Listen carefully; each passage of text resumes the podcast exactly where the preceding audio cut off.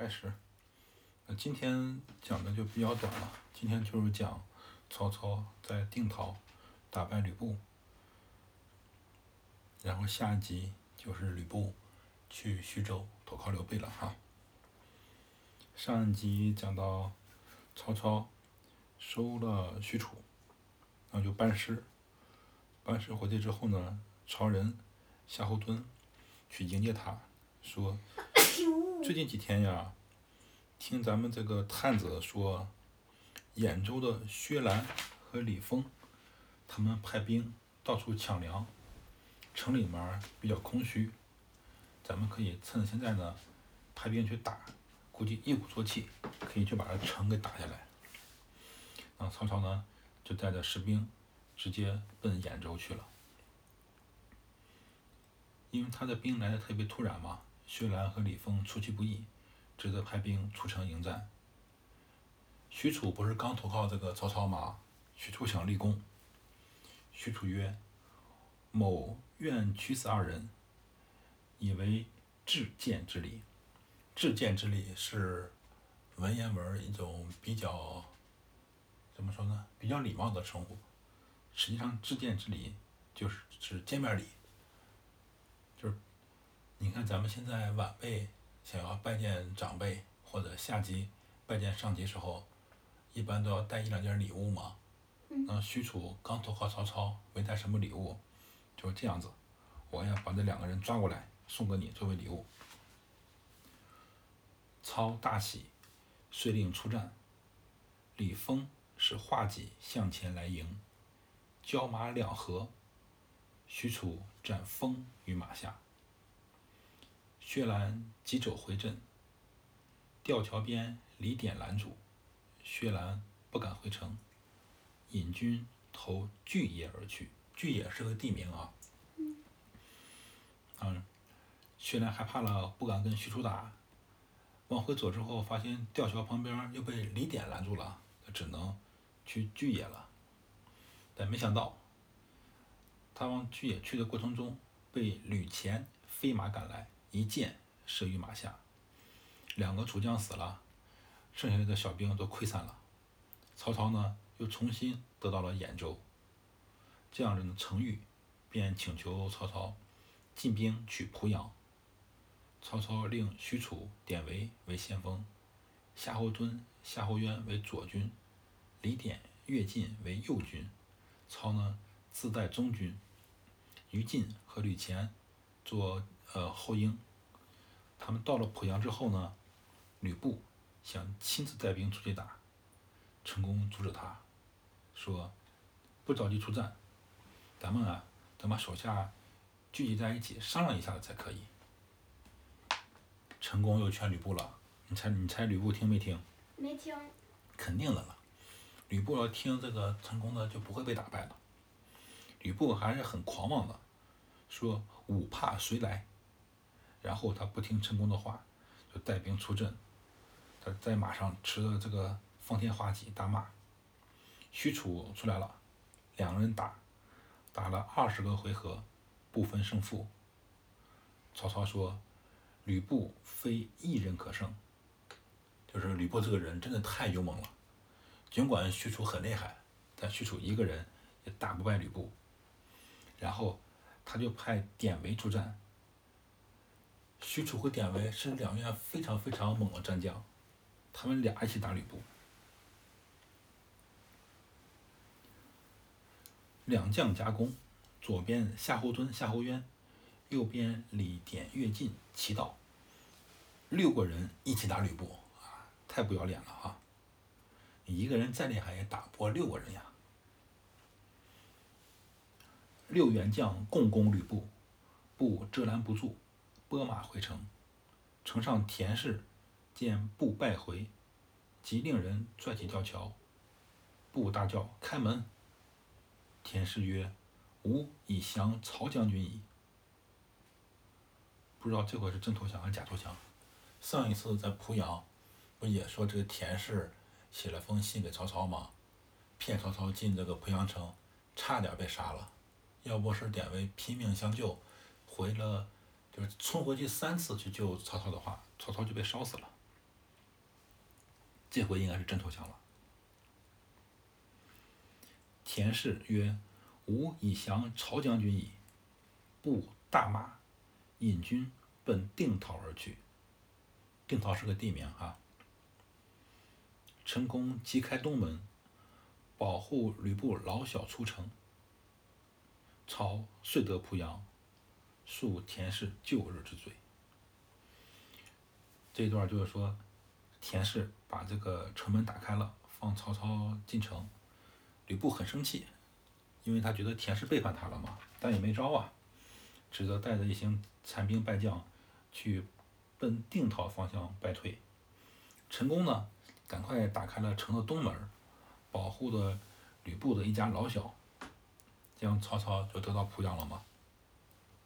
上一次田氏骗曹操进来，差点死了，这一次呢，曹操就宽恕了田氏以前的罪过。刘烨说：“吕布啊，是猛虎。今天呢，咱们困住他，真的也不能稍有一点点的纵容。”曹操呢，就命令刘烨守濮阳，自己呢，带着部队在后面紧跟着吕布来到了定陶。当时，吕布和张邈、张超这兄弟俩都在定陶城中嘛。高顺、张辽、臧霸、侯成，他们在外面呢，去收拾粮食，还没回来。那曹操到了定陶之后呢，连了几天都不打仗，就是派部队后退了四十里，安营扎寨。当时候济南这个各个地方麦子正熟了，曹操就命令他的部队呢去收割小麦，这样他们不就有吃的了吗，对吧？太子呢报告了吕吕吕布。吕布呢，就派兵，嗯，接近曹操的营寨。见左边呢有一片树林，树木特别茂盛。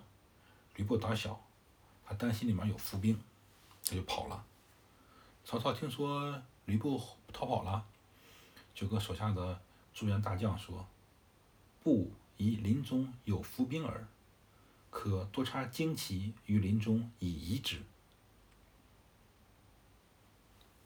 曹操说：“这吕布啊，这个疑心很重，他怀疑咱们旁边的树林里面有伏兵。干脆这样，我们就插一些这个旌旗在树林中，让吕布继续怀疑。然后咱们营寨的西面呢，有一片长堤，没有水，咱们就把一些战呃战斗力很强的兵呢埋伏在长堤旁边。明天。”吕布肯定派人来烧这片树林，那这样，咱们在这个长堤中埋伏的这些精兵呢，就断了吕布的后路，咱们说不定可以抓住吕布。然后他只留下鼓手五十人，在营寨中擂鼓，把从村里抢来那些男女老少呢放到营寨中大声呐喊，以为是自己的部队嘛。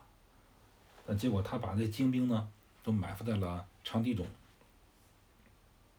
再说吕布回去之后，把这情况呢跟陈宫说了一下子。公曰：“操多诡计，不可轻敌。”布曰：“吾用火攻，可破伏兵。”乃留陈宫、高顺守城。布次日引大军来，遥见林中有旗，驱兵大进。四面放火，竟无一人。哼，因为本来曹操在林中只插了一片旗嘛，哈，肯定一个人都没有，所以吕布放火也没用。那吕布刚想去打那个曹操的营寨，突然呢，营寨里面鼓声大震，吕布就懵了，他不知道该怎么办。正犹豫不决的时候，寨子后面呢，出来一彪军马。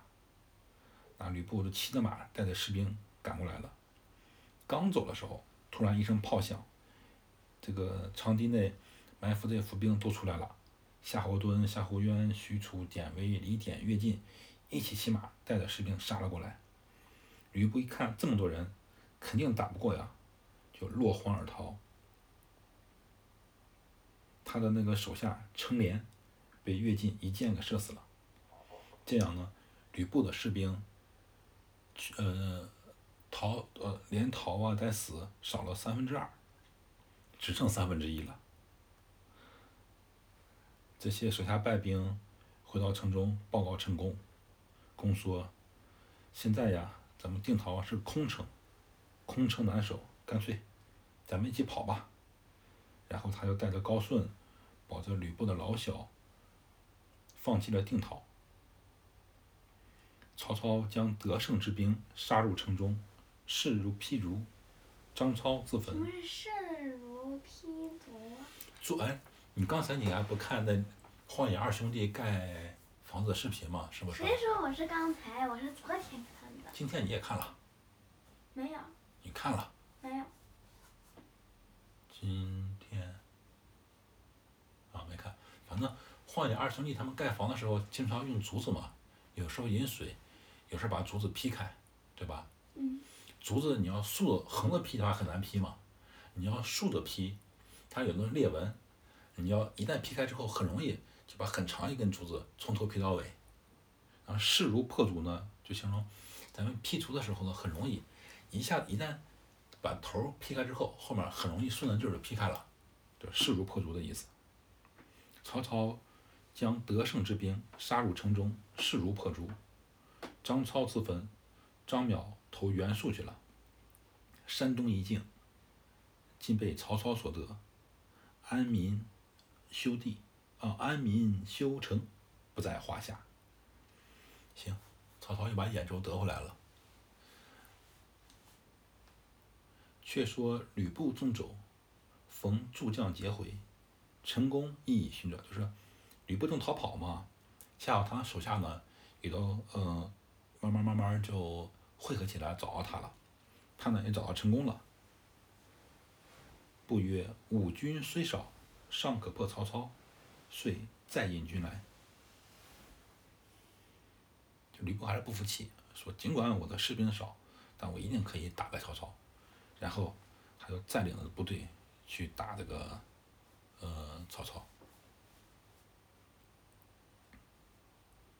第十二回讲完了。明天讲十三回，对，李傕郭汜大交兵，杨奉董承双救驾。李傕郭汜开始开始那个内内斗。讲皇帝那边的事。对。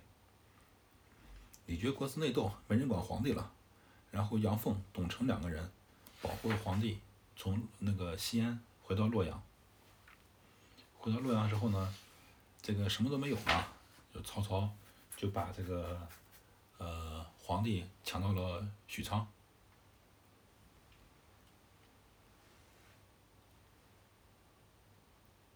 其实其实很傻，那个袁绍的手下也给袁绍出主意了，说杨奉、董承不保着皇帝回洛阳了吗？干脆，袁绍你迎接皇帝到咱们自己的营寨中，这样以后你要想什么事儿，想干什么事儿。想发什么命令，你就可以假借是皇上来来做的，对吧？就所谓的挟天子以令诸侯嘛。但是袁绍这个人特别笨，他想，哎，我身边有个皇帝，那我做事不自由，他就不请皇帝。曹操很聪明，曹操把皇帝迎回了许昌，把许昌改名许都，然后以后曹操对外发什么命令，想打谁都假着皇上名义去做。他想打这个吕布了，就说是皇上让我来打吕布，名正言顺了嘛。